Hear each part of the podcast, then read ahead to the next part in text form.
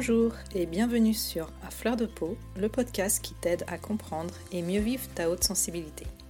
Je suis Pascaline Michon, photographe hypersensible, et à travers ce podcast, je te partage les outils et les clés qui m'ont aidé à mieux me connaître pour enfin accepter ma singularité et la considérer plutôt comme une force que comme une faiblesse. Ce podcast est une source d'inspiration qui t'offre un nouvel éclairage sur ta façon de fonctionner afin que tu apprivoises ta haute sensibilité pour vivre une vie plus apaisée et épanouissante. Alors je t'invite à t'installer bien confortablement, on est entre nous et je te souhaite une très bonne écoute. Bonjour, je suis ravie de reprendre le micro aujourd'hui pour ce nouvel épisode. Alors toi bien sûr tu ne t'en rends pas compte, mais j'ai pris quelques jours de vacances et comme j'avais enregistré des épisodes en avance, ça fait au moins 15 jours que je n'ai pas parlé dans mon micro et je dois dire que ça me manquait. Si on m'avait dit qu'un jour je prendrais autant de plaisir à m'exprimer devant un micro, franchement, je ne l'aurais pas cru, moi qui suis plutôt introvertie et pas vraiment bavarde. Comme quoi la vie nous réserve bien des surprises. Alors aujourd'hui, j'avais très envie de te parler d'amour. Mais pas n'importe quel amour, non, on va s'intéresser dans cet épisode à l'amour de soi. Dans l'épisode 15, j'ai abordé la question de la relation aux autres quand on est hautement sensible, et aujourd'hui on va plutôt se pencher sur la relation de soi à soi. Alors ça devrait être une évidence de s'aimer soi-même ou tout du moins d'entretenir une bonne relation avec soi, mais en réalité c'est loin d'être si simple. Si l'on devait donner une définition de l'amour de soi, ça serait la conscience de la valeur que l'on a en tant qu'être humain. Et l'amour de soi est notamment l'un des piliers de l'estime de soi. Si tu ne l'as pas écouté, j'en profite pour te renvoyer à l'épisode 10 qui traite justement de la question de l'estime de soi et de la confiance en soi. L'amour de soi s'exprime à travers des sentiments de bien-être et de satisfaction par rapport à la personne que l'on est. C'est ce qui nous permet de nous considérer avec bienveillance et respect en prenant en compte nos forces mais aussi nos imperfections. Pour pouvoir s'aimer pleinement et sans condition, il faut aussi savoir accepter nos parts d'ombre. S'aimer soi-même, ce n'est pas du narcissisme, de l'égoïsme ou de la prétention. Malheureusement, c'est souvent ce que l'on nous a fait croire, autant la société que notre éducation, parce que ce n'est pas très bien vu de se regarder un peu trop le nombril. On nous demande plutôt d'être poli, pas trop sortir du rang, d'être attentif aux autres et à leurs besoins, et on nous a jamais appris à avoir de la considération pour nous-mêmes, bien au contraire. Dans la tradition chrétienne, pourtant, il est dit Tu aimeras ton prochain comme toi-même. Mais je crois qu'on a un peu trop focalisé sur le ton prochain pour reléguer le comme toi-même, on ne sait pas trop où. Alors je te donne cet exemple, mais personnellement, je n'ai pas été élevée dans cette tradition, étant donné que mes parents sont athées. Mais je trouve que c'est assez parlant. Pour ma part, je suis née en 1974, donc je suis d'une génération où l'éducation était encore assez stricte, où en tant qu'enfant, on n'avait pas tellement notre mot à dire et où il fallait se plier aux règles sans trop poser de questions. Quand j'étais plus petite, on m'a souvent reproché d'être égoïste et de ne penser qu'à moi. Et encore aujourd'hui, je t'avoue que je n'ai pas compris pourquoi. Peut-être justement parce que je me posais beaucoup de questions sur moi-même et que j'étais déjà à l'écoute de mon intériorité et probablement que ça dérangeait.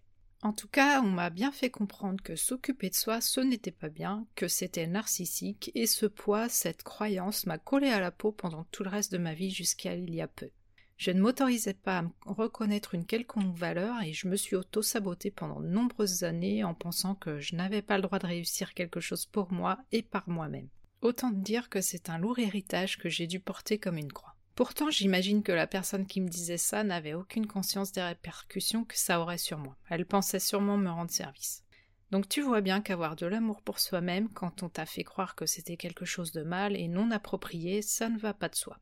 Évidemment, dans ce podcast, j'essaye de replacer les choses dans le contexte de la haute sensibilité et je l'ai déjà évoqué à de nombreuses reprises, quand tu as la sensation depuis toujours d'être différent, de ne pas être adapté, d'avoir quelque chose qui manque ou à l'inverse quelque chose en trop par rapport aux autres, tu peux difficilement t'aimer. Quand on n'assume pas du tout notre haute sensibilité, qu'on essaye de s'adapter à tout prix pour ressembler à quelqu'un d'autre, qu'on cadenasse nos émotions pour éviter de souffrir, et qu'on pense que notre hypersensibilité est un fardeau, on se construit dans le désamour de soi. En général, c'est encore plus vrai pour les hypersensibles, mais c'est aussi valable pour tout un chacun. On a tendance à rechercher l'amour, la validation que l'on possède d'une quelconque valeur à l'extérieur de nous-mêmes. On attend des autres qu'ils nous accordent le droit d'être aimés, qu'ils valident nos actions. Et c'est d'autant plus vrai que l'on vit dans une société qui cultive l'esprit de compétition. Depuis notre plus jeune âge, on est évalué, comparé aux autres, c'est comme si on devait se construire soi contre les autres. On est constamment sous le regard et le jugement d'autrui, depuis qu'on est tout bébé. Mon bébé ne fait pas ses nuits en moi, c'est pas normal. Mon bébé n'est pas propre à tel âge, ce n'est pas normal. Il marche pas à tel âge, c'est pas normal. Bref, tu vois où je veux en venir. On est toujours en train de nous comparer aux autres pour chaque apprentissage, et ça dans tous les domaines. Pour peu qu'en plus de ça tu sois en lutte permanente euh, contre ton hypersensibilité depuis que tu es tout petit, tu pars avec un sacré boulet à la cheville en matière d'amour de toi. Sans compter que, pour en rajouter encore une couche, on vit dans une société qui voue un véritable culte à l'image de soi.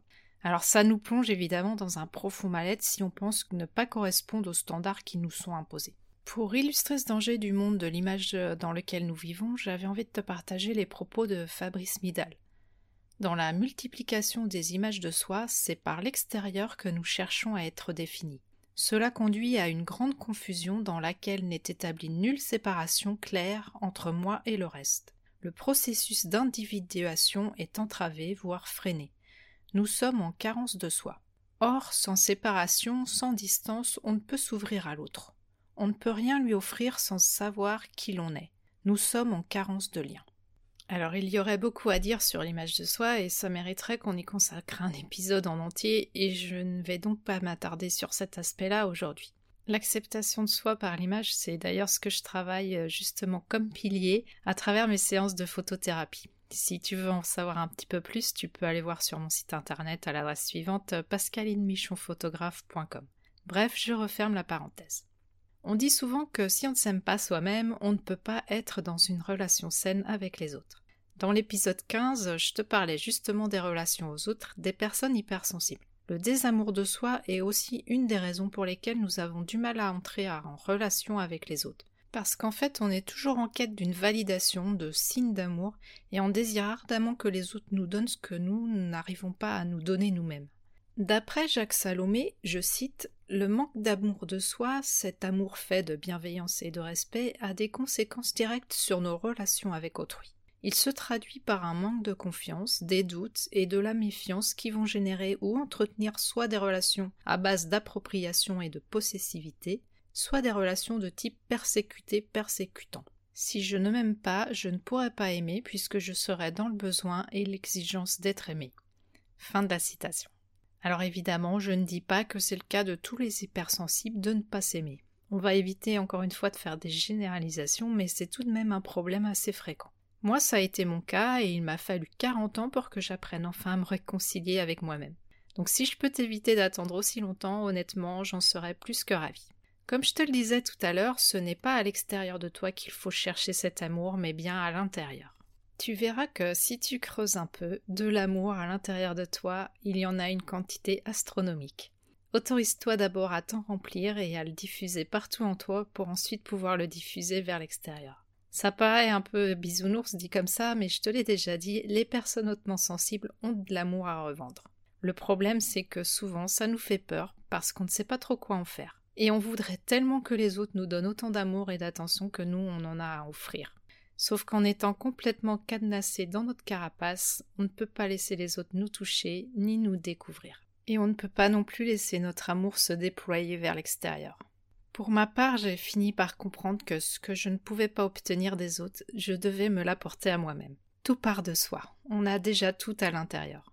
La super bonne nouvelle, c'est que l'amour de soi, tout comme l'estime de soi ou la confiance en soi, ce n'est pas quelque chose de figé. On peut le faire évoluer et on peut apprendre à le développer. Je t'ai déjà partagé quelques clés au fil des épisodes, mais voilà encore quelques pistes qui te permettront peu à peu de t'accepter et de t'aimer un peu plus. Le premier conseil que je peux te donner, c'est celui-ci. Deviens ton meilleur ami, voire ton propre parent. Essaye de prendre conscience de comment tu te traites au quotidien. Est-ce que tu as tendance à t'envoyer des petites phrases assassines du style Mais que je suis nulle Oh, mais je suis vraiment trop con. Purée, mais c'est pas possible d'être aussi maladroite. Je suis vraiment inintéressante, j'ai rien à dire. Bon, alors je parle au féminin parce que je suis une femme, mais ça marche aussi si tu es un homme, on est bien d'accord.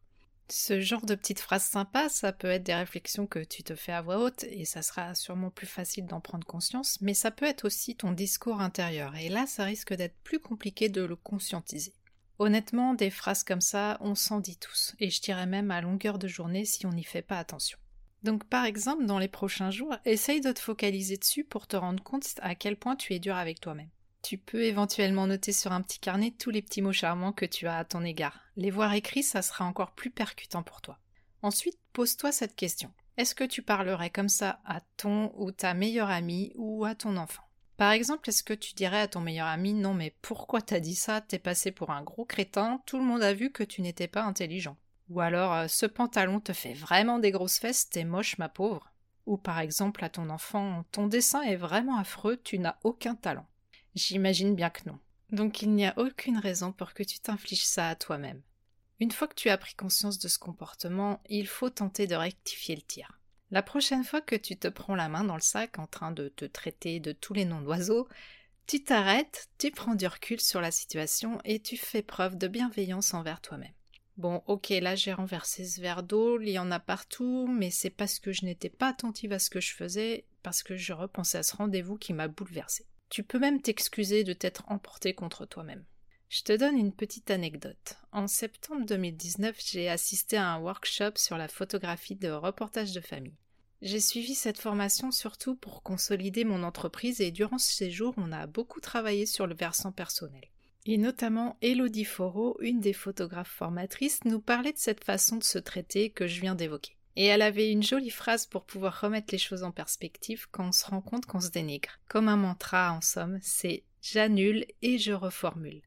C'est vrai que lorsqu'on ne sait pas exprimer sa colère à l'extérieur parce qu'on ne s'autorise pas à vivre ses émotions, eh bien on retourne cette colère contre soi et il faut vraiment prendre conscience de ce processus pour pouvoir l'enrayer. Voilà pour les petites pensées négatives qu'on peut avoir sur soi. Ensuite, je l'ai abordé dans l'épisode sur la connaissance de soi qui est l'épisode 5, il faut apprendre à mettre le focus sur ses forces. Je ne vais pas m'étendre dessus, je t'invite à écouter l'épisode si tu ne l'as pas fait et surtout à réaliser l'exercice que je te propose. Et puis, il y a aussi, bien sûr, nos super pouvoirs d'hypersensible sur lesquels on peut s'appuyer pour se rendre compte combien on est une belle personne avec de multiples qualités humaines. Et dès que l'on réussit quelque chose, même si ce n'est pas grand-chose, il ne faut pas hésiter à se féliciter. Si ce n'est pas évident pour toi, tu peux par exemple, pour t'aider, faire une liste de tes réussites, des choses que tu es fier d'avoir réalisées dans ta vie, même si ce sont de toutes petites choses qui peuvent paraître insignifiantes pour d'autres. Il y a un point en particulier sur lequel j'avais envie d'attirer ton attention, c'est le fait justement d'accepter les remarques positives et les compliments et d'arrêter de minimiser tes réussites. Moi par exemple, j'étais la reine pour ça. Dès qu'on mettait en avant quelque chose de positif sur moi, je minimisais toujours. Je disais oui, mais je n'ai pas de mérite là, c'était facile pour moi. C'est un coup de chance. Parce que je focalisais toujours sur mes manques. Je voyais ce qui me faisait défaut, mais pas tout ce que moi je savais faire, ou les connaissances que j'avais et que d'autres n'avaient pas. Je me disais toujours non, mais il ou elle me dit ça pour me faire plaisir, il ne pense pas vraiment. Je recherchais constamment une validation extérieure et quand finalement on me la donnait, je me persuadais que ce n'était pas mérité. Jusqu'au jour où j'ai réalisé que finalement je n'étais peut-être pas si nulle que je le pensais et même loin de là. Quand tu commences à changer ton regard sur toi-même, tu rentres dans un cercle vertueux, tu deviens de plus en plus bienveillant avec toi et tu es de plus en plus fier de la personne que tu es. Et je t'invite franchement à te répéter ce petit mantra dès que tu réussis quelque chose. Je suis fier de moi. Bien sûr, comme je te le disais dans l'introduction de l'épisode, il faut aussi apprendre à accepter et accueillir ses imperfections et ses parts d'ombre. Je ne suis pas parfaite, tu n'es pas parfait, personne ne l'est. C'est important de reconnaître que nous avons aussi nos failles, nos faiblesses, que ce n'est pas tous les jours facile, qu'on ne réussit pas toujours comme on voudrait, et que parfois il nous arrive d'avoir des réactions inappropriées, ou qu'on traverse des moments où on n'est pas très fier de nous. Mais c'est ok, ça fait partie de la vie. Se dire qu'on fait de notre mieux, c'est déjà pas mal. Le chanteur Leonard Cohen disait Il y a une faille en toute chose et c'est par là qu'entre la lumière. Un truc qui m'a beaucoup aidé à m'accepter personnellement, c'est la méditation de l'amour bienveillant. Bon, j'ai bien conscience que tout le monde n'est pas ouvert à ce genre de pratique, mais moi vraiment ça me permet de me recentrer, ça me fait beaucoup de bien. Si tu cherches sur internet, tu trouveras un tas d'exemples de méditation sur l'amour. En ce qui me concerne, je médite tous les matins depuis un moment maintenant, et je dois dire que ça me fait un bien fou. Pour terminer, je dirais que tout ce que je t'ai déjà partagé jusqu'ici dans les différents épisodes vont te permettre de petit à petit poser un regard différent sur toi-même, à mieux te comprendre et mieux t'accepter dans ta singularité. Bien évidemment, il faut aussi que tu aies envie de changer ce regard, que tu aies la volonté de passer à l'action pour réaliser les exercices que je te propose ou d'autres que tu auras trouvés. Je me suis donné la mission à travers ce podcast de t'apporter des clés pour t'aider à apprivoiser ta haute sensibilité, mais en réalité, la clé la plus importante du trousseau, j'ai envie de dire, c'est toi. Toi seul as le pouvoir de faire bouger les choses. Alors c'est sûr, je ne vais pas te mentir, ce n'est pas facile, c'est souvent inconfortable. C'est un processus qui prend du temps. C'est sûr que tu ne vas pas t'aimer euh, d'un seul coup du jour au lendemain si euh, tu te considères comme un moins que rien depuis toujours. Mais ça vaut vraiment le coup de faire le premier pas et tu verras que petit à petit, tu vas y arriver. Voilà ce que j'avais à te partager pour aujourd'hui. Comme d'habitude, n'hésite pas à venir échanger avec moi si tu en ressens le besoin ou si tu as des questions, ou juste pour papoter entre hypersensibles si ça te tente. Je te laisse en te souhaitant une belle rencontre avec toi-même. À bientôt! Voilà, je te remercie pour ton écoute. J'espère que cet épisode t'aura été utile. Si tu l'as apprécié, je te serais vraiment reconnaissante de me laisser un avis et surtout un maximum d'étoiles sur Apple Podcast pour m'aider à le faire connaître. N'hésite pas non plus à le partager si tu penses que ça peut être utile à d'autres personnes. Tu peux retrouver tous les épisodes sur mon site internet à l'adresse suivante www.pascalinemichonphotographe.com dans la rubrique podcast. Le podcast est aussi bien sûr disponible sur toutes les plateformes d'écoute principales. Si tu as envie d'échanger avec moi à propos de l'épisode, j'en serais vraiment ravie. Pour ça, tu peux me contacter sur Instagram, là où je suis la plus présente. Le compte, c'est tout simplement à fleur de peau podcast avec des tirés vers le bas entre chaque mot. En attendant, je te donne rendez-vous la semaine prochaine pour un nouvel épisode. À bientôt!